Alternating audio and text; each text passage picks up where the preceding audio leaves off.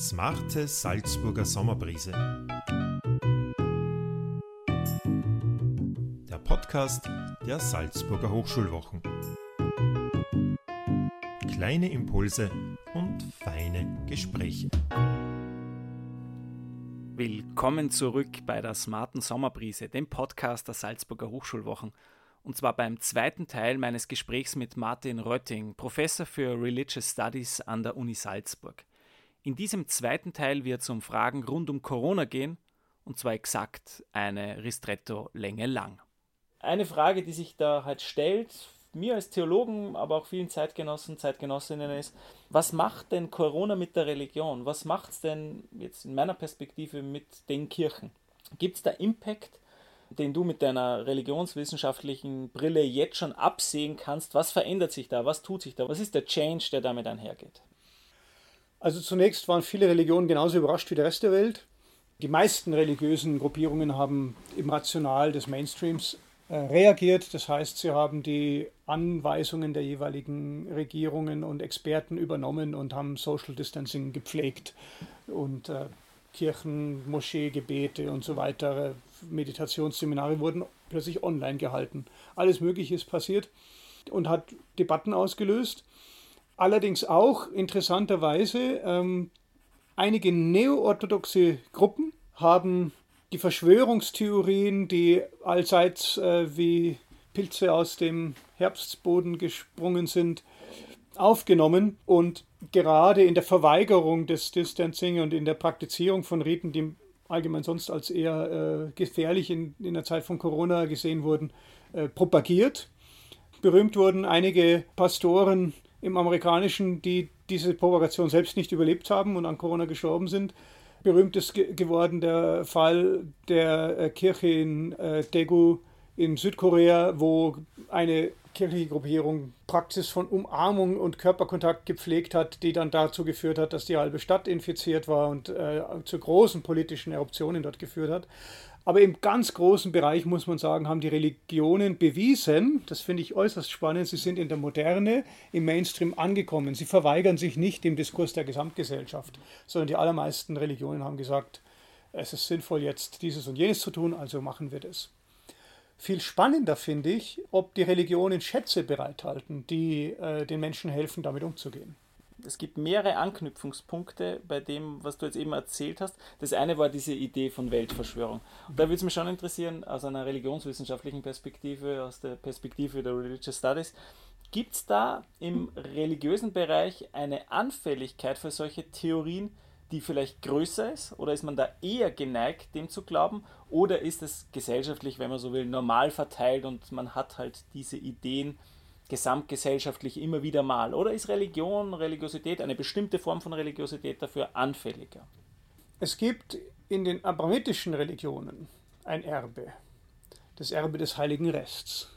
Als die äh, Exil in Babylon anstand, gab es sozusagen das Angebot für einen kleinen Teil, der auch der Prophet Jeremias zugehört hat, ihr müsst nicht rausgehen, ihr dürft hier bleiben.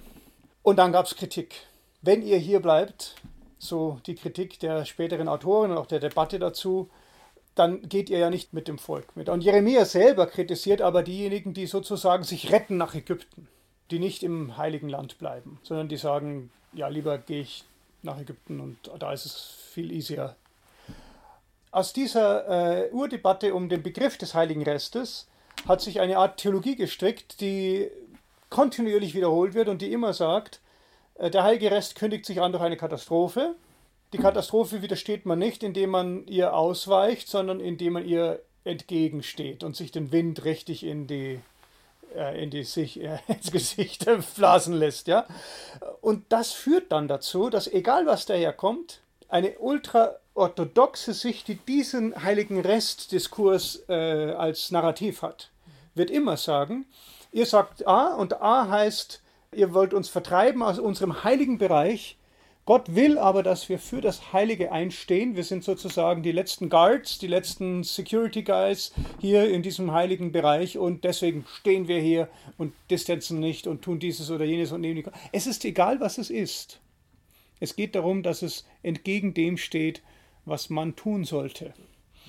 Äh, und das ist leider ein, ein, ähm, ein Diskurs, der deswegen gesellschaftlich gefährlich ist, weil er dazu führt, dass diese Gruppe keinem rationalen Argument mehr zugänglich ist, denn jedes rationale Argument wird als ein Argument des Feindes gesehen. Der Teufel sagt, distanzt euch. Wenn ihr also euch distanziert, seid ihr schon auf der Spur des Teufels. Ich übertreibe jetzt sehr, aber das ist im Prinzip das Narrativ dieses heiligen Rests. Äh, hat noch einen weiteren Vorteil für diejenigen, die diese Sinnlandkarte in ihr Navi einspannen. Äh, Sinnlandkarten des heiligen Rests sind meistens ziemlich klar, relativ einfach und überschaubar. Das heißt, sie können schnell durch charismatische Personen stark vermittelt werden. Da liegt ihre große, aber auch demagogische Gefahr. Es war vorhin von allgemeinen Veränderungen noch die Rede durch Corona. Etwas, was mich in dem Zusammenhang interessiert ist, auch wieder eine Einschätzungs- oder eine Wahrnehmungsfrage aus der Perspektive der Religious Studies. Wie funktioniert das mit der Digitalisierung, wenn es um Spiritualität oder Religion denn das ist ja etwas, was es jetzt gab. Mhm. Jetzt muss man diesen Schritt machen und macht diesen Schritt auch. Es wird gestreamt und geappt und sonstiges, was es gibt. Wie verändert das nochmal die Religion und werden dann manche Formen, zum Beispiel von Spiritualität, die körperbetont sind, das war ja vorher ein, mhm. Schlagwort, werden die darunter leiden? Mhm. Oder werden die jetzt besonders attraktiv werden, weil man ja diese Körperlichkeit auch wieder sucht, die Gemeinschaft, die Präsenz, das Zusammensein? Grundfrage ist einfach, was macht diese digitale Schub? Was macht das mit Religiosität? Viel Feedback, das ich bekommen habe auf Anfragen in, in diese Richtung, haben erzählt, dass es zunächst mal als Notlösung funktioniert. Aber es ist auch nicht auf Dauer wirklich äh, prickelnd. Warum? Weil natürlich die, das kennt man, kennen wir alle jetzt mit diesen Zoom-Konferenzen, es ist nicht das Gleiche. Vor allen Dingen deswegen nicht, weil die Kommunikation eine Art Fokussierung erfährt. Und zwar auf das visuelle Bild und auf das gesprochene Wort. Nebeneffekte die den ganzen Raum betreffen, unsere Atmosphäre, auch der Geruch des äh, Espressos. Kann ich dann nur noch mal die Tasse riechen, die auf meinem Schreibtisch äh, steht. Und, und diese ganzen Dinge gehören zum Leben dazu und das fällt weg. Das heißt, es ist eine Art Meta-Welt, die da entsteht. Und ich glaube, das ist kein Argument dafür, dass man in Notzeiten darauf zurückgreift. Das wird man immer tun, das, da wird man sich perfektionieren. Was spannend ist, viele vermuten ja, dass es eine langfristige Folge des Distancing geben wird, zum Beispiel mit dem Händeschütteln und so weiter. Die Frage ist also, wie Religionen damit umgehen. Spannend wird sein, wenn wir zum ersten Mal, wir sind hier in Salzburg, wenn also Touristen wieder kommen, die durch Verschleierung auffallen, ob wir sie anders lesen, weil wir selbst uns verschleiert haben, wenn auch aus vielleicht anderen Gründen. Das kann man noch nicht beantworten, weil wir es noch nicht wissen. Da müssen wir Geduld haben. Ich selber bin gespannt. Ich glaube allerdings, dass die Menschheit auch diese Krise verdauen wird, so wie sie auch die Pest verdaut hat. Allerdings, eine Langzeitvergiftung ist gefährlich und diese aus der Pest geblieben. Man hat einen Schuldigen gesucht. Bei der Pest waren es oft die Juden. die haben die Brunnen vergiftet und daraus wurden die Judenvertreibung, Antisemitismus und so weiter. Wir kennen die Geschichte es gibt jetzt wieder Verschwörungstheorien, die interessanterweise einfach Schuldige finden. Das ist hochinteressant für Religionswissenschaftler, dass die Idee, dass jemand die Brunnen vergiftet hat, ja, ob es die Chinesen in Wuhan waren oder auf den Märkten oder sonst irgendwer, eine Behauptung ist sehr, sehr schnell gesagt und wir wissen aus der Geschichte, wie todbringend, leider Gottes im wahrsten Sinn des Wortes, sie für eine gesellschaftliche Gruppierung sein kann. Da haben wir effektiv nicht gelernt, denn die Verschwörungstheorien sind schon da, benennen. Ich habe gerade selber eine zitiert.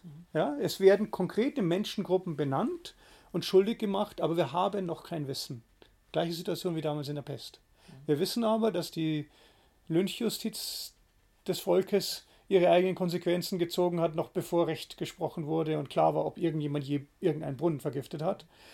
Äh, die Gefahr sehe ich und ich glaube, es ist die Verantwortung der Religionen, hier ein Einhalt zu gebeten und zu mhm. sagen, solch ein Othering brauchen wir nicht und das könnten wir aus der Geschichte gelernt haben. Religionen waren die Schuldigen zum Teil, sie haben mitgepredigt. Äh, Religionen könnten heute die sein, die besonders deutlich warnen. Das zumindest äh, wäre zu hoffen. Das bringt mich jetzt nochmals zu einer Corona-Frage. Es ist die letzte Corona-Frage, aber vielleicht ähm, knüpft sie schön an und ist nicht die uninteressanteste. Ähm, was können denn Religionen tatsächlich auch noch an spirituellen Schätzen für die Bewältigung der Krise bereithalten? Also ich glaube, sie halten eine ganze Menge bereit. Ich habe ja ganz am Anfang der Krise Mitte März äh, darüber eine kurze äh, Vorlesung gehalten und online gestellt. Und ich glaube, das Wichtigste, was sie bereithalten, ist, Religionen kennen sich damit aus, wie man allein lebt und dieses Alleinsein nutzt. Also wenn man gezwungen dazu wird, zu Hause zu bleiben, dann kann man das auch als Schatz nutzen. Das ist das Erste. Äh, Retreatsklausuren, und da gibt es ganze also Handbücher dazu, wie man das nutzen kann. Also auch wenn es zu dieser Zeit des Lockdowns natürlich unfreiwillig war, kann man sich etwas holen aus der Tradition, genau. ähm, wo es freiwillig geschah, ja. weil es ähnliche Herausforderungen genau. gibt zumindest. Zumindest kann man sagen, wenn es denn jetzt schon so ist, dann kann ich auch wahrnehmen, dass Religionen sich solche Situationen manchmal aktiv schaffen, ganze Klöster in Felsen bauen dafür um allein leben zu können, aber nie um allein zu bleiben. Das heißt, die Zeit des Alleinseins ist eine Zeit, um wieder in die Gesellschaft zu gehen. Das kann auch im Lockdown helfen. Ein, ein ganz einfacher Tipp, den alle Religionen da bereithalten, ist, wenn die äußere Struktur des Alltags fehlt, sei schlau und schaff dir deine eigene innere. Ein Tagesablauf und, und so weiter. Äh, das ist, glaube ich, etwas, was man lernen kann. Äh, das Zweite ist, Religionen wissen, dass je mehr der Mensch auf sich selbst zurückgeworfen ist, desto mehr reflektiert. Ne? Spiritualität ist die Reflexion des Bewusstseins mit sich selbst. Wenn von außen nichts mehr reinkommt, kommen die inneren Schattenbilder umso dramatischer hoch.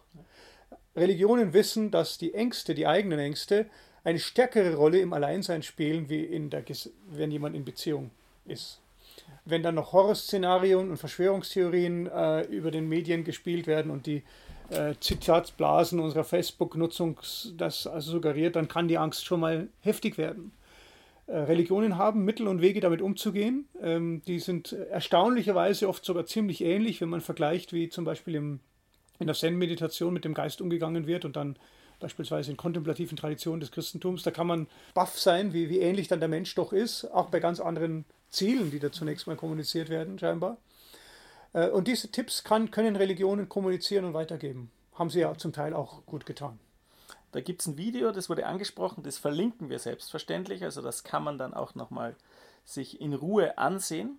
Ich danke sehr für das Gespräch. Bevor ich dich aber aus dem Gespräch entlasse, habe ich natürlich noch eine Schlussfrage. Und die Schlussfrage ähm, ist natürlich theologisch motiviert. Worum geht es im Leben, Herr Rötting? Es geht darum, den richtigen Navi zu haben. Perfekt, danke fürs Gespräch. Das war der zweite Teil des Interviews mit Martin Rötting im Rahmen der Smarten Sommerbrise, dem Podcast der Salzburger Hochschulwochen. Ich danke Professor Rötting fürs angenehme und interessante Gespräch und Ihnen fürs Mit dabei sein. Es würde mich freuen, wenn Sie auch in einen unserer anderen Podcasts reinhören. In diesem Sinne, hoffentlich bis bald mit besten Grüßen aus Salzburg, Ihr Martin Dürnberger.